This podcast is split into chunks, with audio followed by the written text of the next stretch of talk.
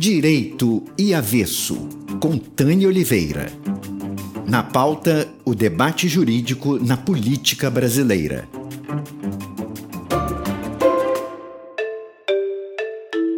Oi, gente. Eu sou a Tânia Oliveira, assessora jurídica no Senado e da Coordenação Executiva Nacional da Associação Brasileira de Juristas pela Democracia, ABJD. Neste episódio especial do podcast Direito e Avesso, eu vou compartilhar com vocês a entrevista que concedi à revista Carta Capital no dia 18 de maio de 2022.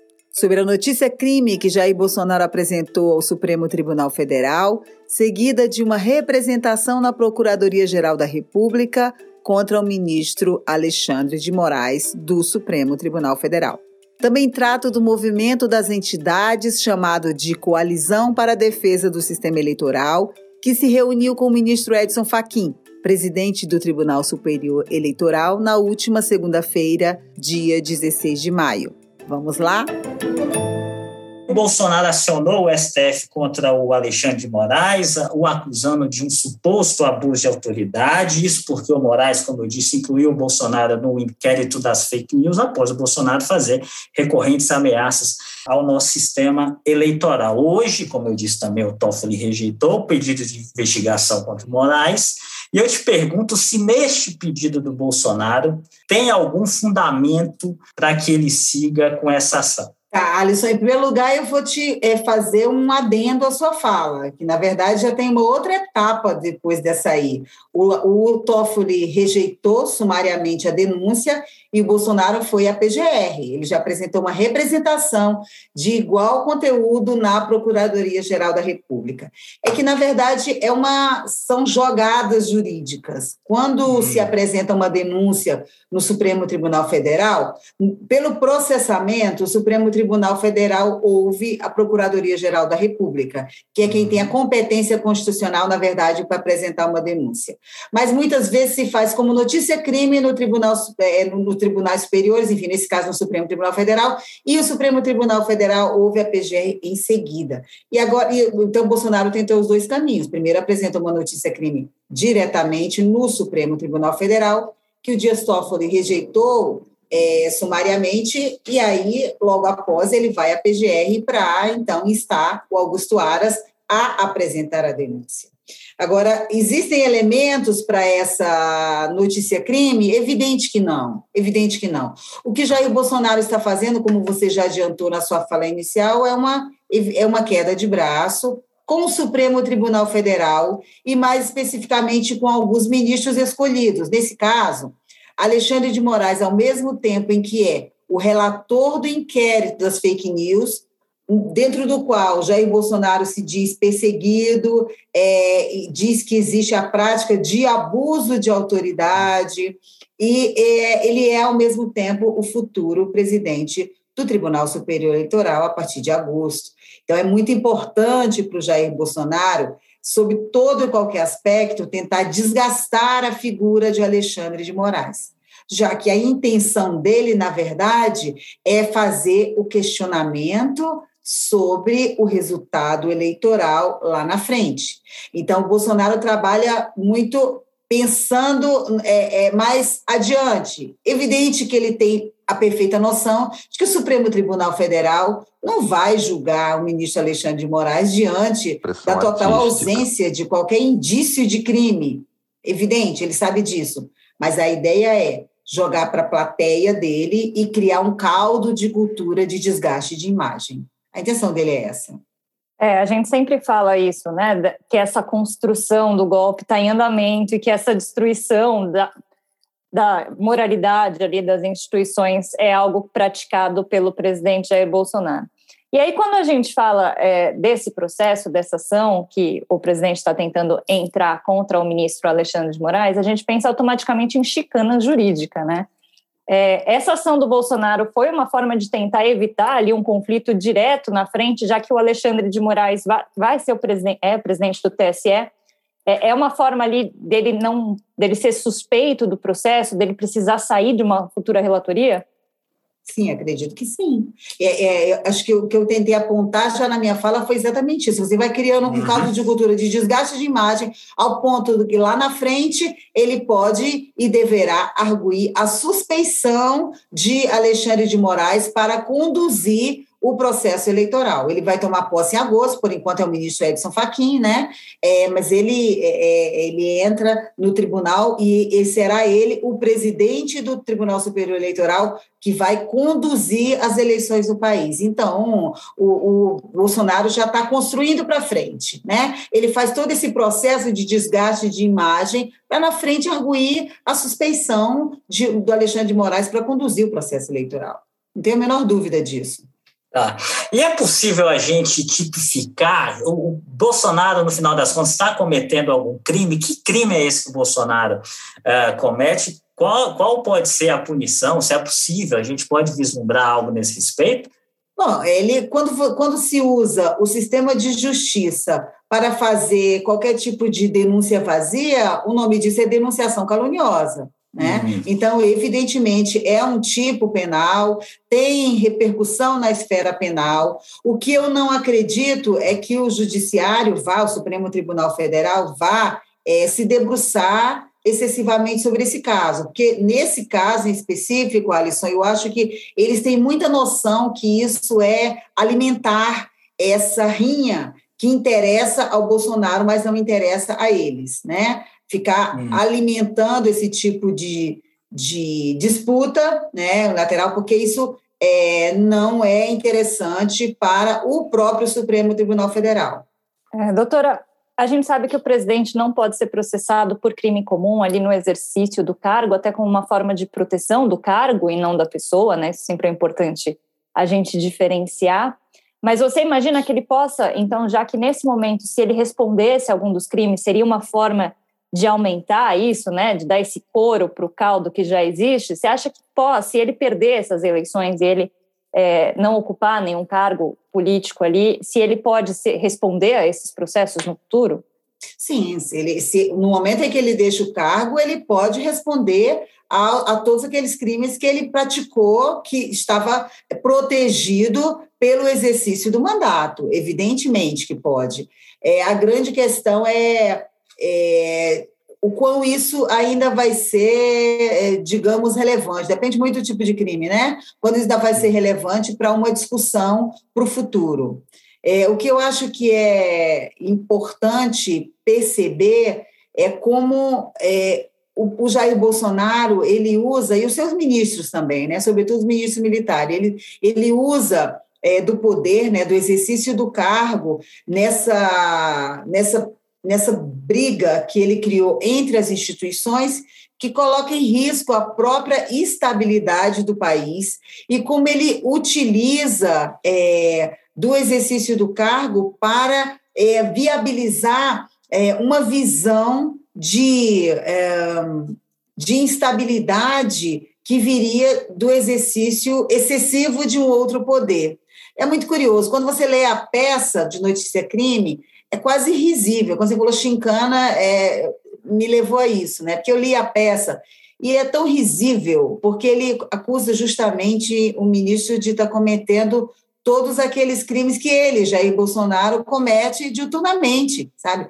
De agressão às instituições democráticas, à Constituição Federal, de abuso, abuso mesmo do exercício do poder, é, do cargo. Então, ele faz uma jogada que é uma jogada eminentemente política, mas é utilizando os instrumentos da democracia, né, o próprio exercício do cargo dele. Agora, no futuro, assim, é muito relevante é, pensar que ele deve ser responsabilizado por todos os crimes que cometeu no exercício do cargo e que não pode ser processado agora, né, por serem crimes comuns, como você já adiantou, por estar protegido por, pela proteção do cargo, não a proteção a ele. É, você citou aí, muito bem, por sinal, o que, os, o que o Bolsonaro tem cometido que pode ser tipificado como. Nesta semana, você esteve aqui em Brasília com o presidente do TSE, o ministro Edson Fachin, você é representante de, da, da ABDJ, com, e mais de 20 é, é, organizações entregaram um documento conjunto em defesa da democracia e em repúdio aos ataques do presidente Jair Bolsonaro. Eu te pergunto se, na sua avaliação, as reações do TSE e também do STF têm sido à altura dos ataques que o Bolsonaro tem feito. Então, Alisson, é, eu, na verdade, moro aqui em Brasília, sou uma das coordenadoras nacionais da Associação Brasileira de Juristas pela Democracia, mas as 20 entidades que compareceram na segunda-feira, é, na reunião com o ministro Edson Fachin, na verdade, representam mais de 200 entidades. Só uhum. o Fórum Social Mundial Justiça e Democracia tem 193 entidades que ele representa, né, que constroem o fórum. Então, assim, são, é, não, como não cabe, não dá para fazer uma assembleia com o ministro, eles limitaram a nossa reunião a 20 representantes de entidade e nós, cumprimos, o, nós cumprimos o protocolo. Ah, nós estamos, temos uma, uma, uma reunião de entidades que hoje está denominada de Coalizão para a Defesa do Sistema Eleitoral. Essa coalizão é a que construiu um documento, assinou um documento e levou até o ministro Edson Fachin. Eu gostaria gostaria de fazer um registro que é muito importante. A importância que o ministro Edson Fachin, como presidente do Tribunal Superior Eleitoral, deu a essa reunião. Ele levou para a reunião todo o seu staff, diretor do tribunal, sua chefe de gabinete, o diretor é, de informática, para explicar todas as medidas que eles estão, que eles estão adotando. Um outro ministro, é, Sérgio Banhos, também do TSE, o procurador-geral do Ministério Público, junto ao TSE, levou todo o seu staff e toda a estrutura do tribunal para essa reunião, significando que ele estava dando muita importância para essa reunião.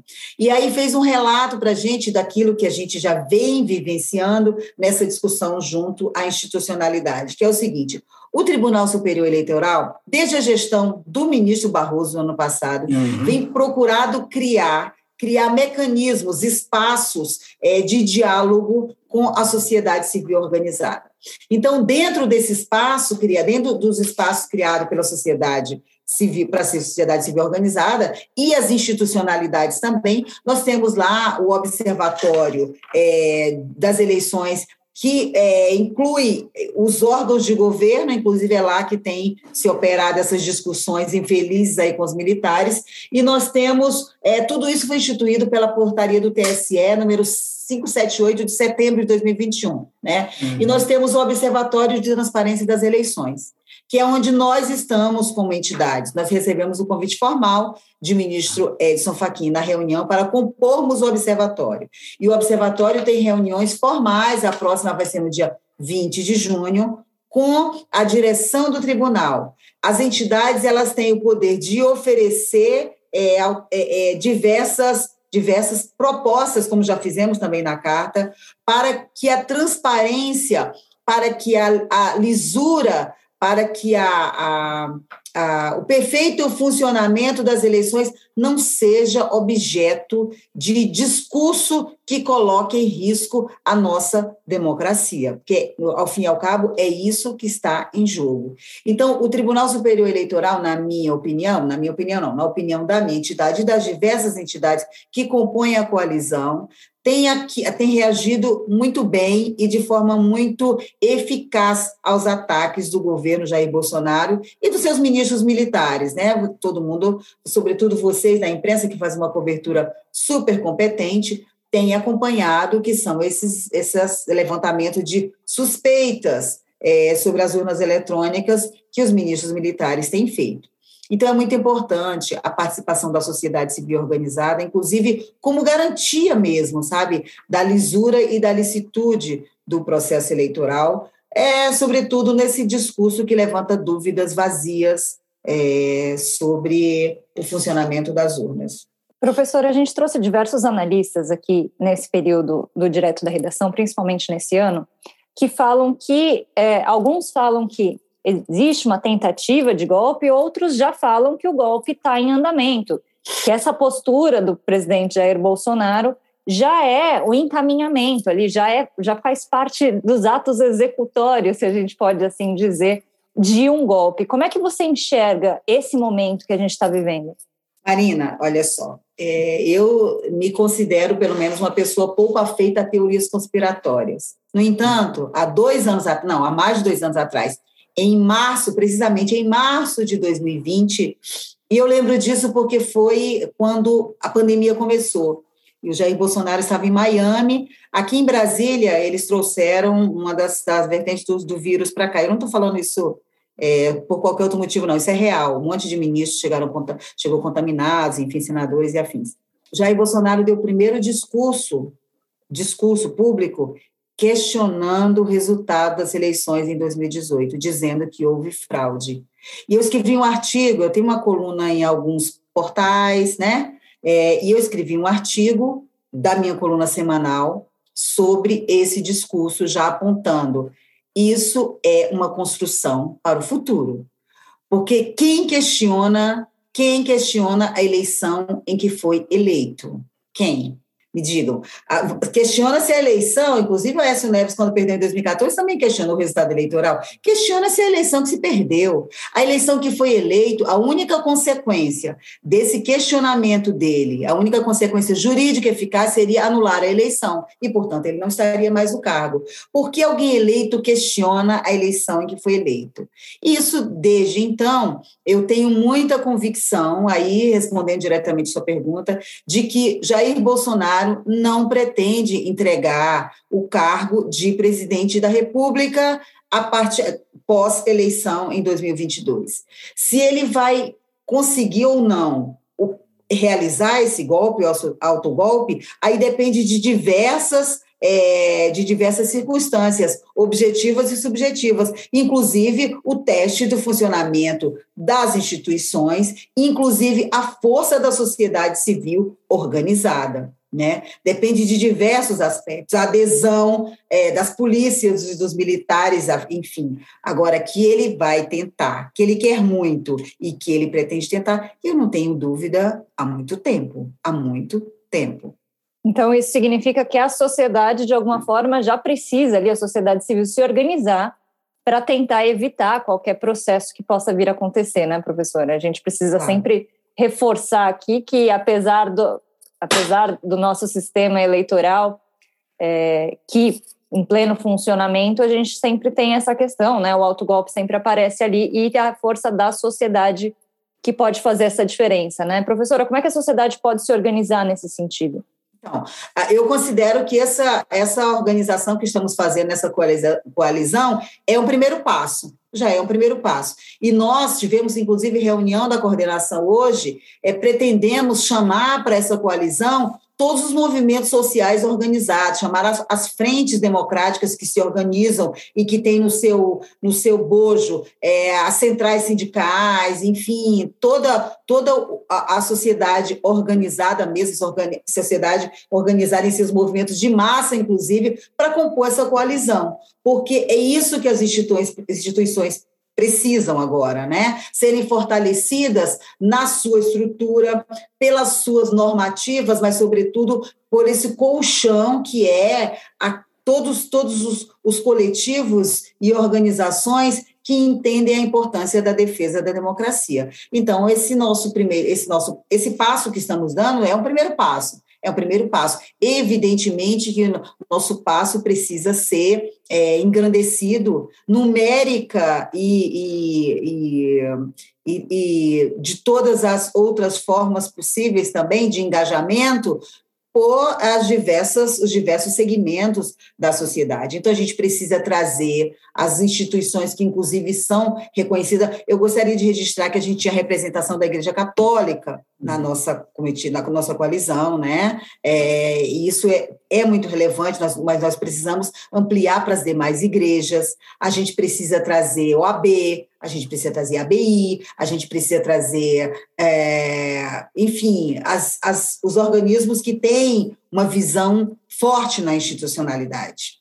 E a gente está partindo para fazer isso. Então, demos o primeiro passo. Eu quero retomar um assunto aqui que parece ter ficado no passado, e você escreveu para nós, de Carta Capital, alguns artigos a respeito, que é sobre a CPI da Covid. É, o Bolsonaro, em algum momento, vai responder pela gestão dele na pandemia? Bolsonaro tem, infelizmente, no Procurador-Geral da República, um grande aliado, né? Eu também já escrevi sobre isso há algum uhum. tempo, dizer que é novidade de agora. E, infelizmente, no nosso sistema é, jurídico de responsabilizações e de competências, cabe ao Procurador-Geral da República apresentar denúncia contra o presidente da República. E já houve não uma, não duas, não dez, não, é, mas centenas de representações contra o Jair Bolsonaro no período da pandemia para que Augusto Aras desse encaminhamento, infelizmente ele não deu. A Associação Brasileira de Juristas pela Democracia, entidade da qual faz parte, foi a primeira entidade que representou contra o Jair Bolsonaro no Tribunal Penal Internacional. Nós fizemos isso exatamente dizendo que no Brasil não era possível processar Jair Bolsonaro pelos crimes que ele, que ele estava cometendo durante a pandemia, porque o Procurador-Geral da República, responsável por isso, não encaminhava. Agora, as instâncias internacionais, Alisson, elas têm o, o, seu tempo próprio, né? Isso realmente demora, nós temos ciência disso e nós tivemos desde sempre a expectativa de que isso funcionasse é, como pressão de fora para dentro e também como o desgaste da imagem dele, mostrando efetivamente que ele estava cometendo diversos crimes contra a população brasileira durante o processo da pandemia. Nesse sentido, eu acredito que fomos felizes, né? Mas agora, se ele vai responder, espero que sim. Espero que sim, porque, como a Marina mesmo já colocou, vários crimes que ele cometeu foram crimes comuns, né? Então, acabado o mandato, ele perfeitamente pode e deve responder por esses crimes. Marina, você tem algo a acrescentar? É, eu acho que não, mas quando a gente fala dessa indicação do Procurador-Geral de Justiça, eu gosto sempre de explicar aqui para os nossos espectadores, professora, como é que funciona, né? Essa é uma indicação, óbvio, é uma indicação política feita pelo presidente da República e que está, obviamente, prevista na nossa Constituição, mas ela acaba trazendo aí esse conflito de interesse, né? É, como é que como é que isso como é que existiria alguma forma de evitar esse tipo de coisa pensando no futuro? Veja, esse, esse, essa discussão realmente ela, ela acontece o tempo todo, né? Agora, olha só, no sistema de freios do contrapeso, os famosos check and balance, aí, para usar o termo em, é, mais comum em inglês, ele, é, os poderes eles se fiscalizam e eles se, eles se limitam, né? Então, assim, eu, não, eu particularmente, como jurista, falo, não vejo um problema em que seja o presidente da República que nomeie o procurador-geral da República, que vem da carreira do Ministério Público. O que acontece é que a sociedade não pode admitir é que isso se torne uma relação promíscua promíscua, né, em que o presidente da República indica um procurador-geral da República para engavetar as investigações contra ele, que são um direito da sociedade.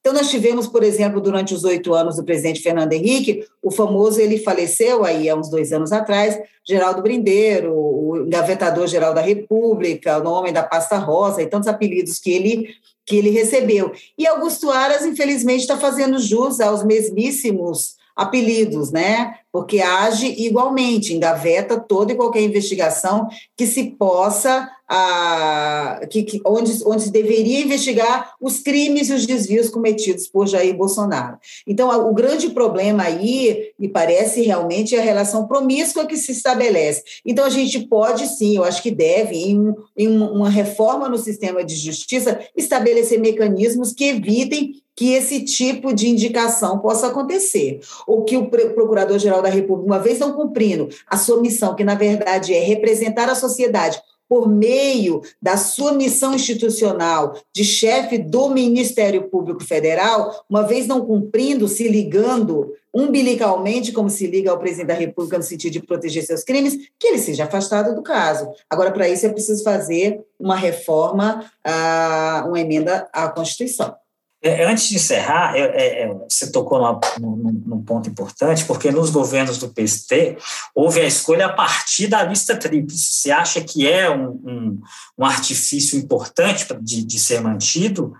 Eu acho que a lista tríplice, e aí é muito importante, tanto o presidente Lula como a presidenta Dilma nomearam, não, nomearam a escolha feita pelos próprios membros do Ministério Público. Agora, a própria lista tríplice lá do Ministério Público, ela é feita também por um, uma espécie de colégio eleitoral, onde só participam uhum. os membros do Ministério Público é, Federal e tal. Então, o próprio formato também não me parece ser lá muito democrático, o processo deles de escolha, né? Do uhum. ponto de vista do Executivo, foi perfeitamente democrático, porque escolheu, eles escolheram e o presidente da República nomeou. Mas eu acho que é preciso pensar qual é o mecanismo que compromete menos, menos a obrigação do, do chefe do Ministério Público Federal de responder à sociedade e não se vincular ao Poder Executivo ou por outro lado, também se colocar contrário ao projeto do Poder Executivo e acabar se utilizando do cargo para denúncias vazias, porque se, o risco contrário também existe, né?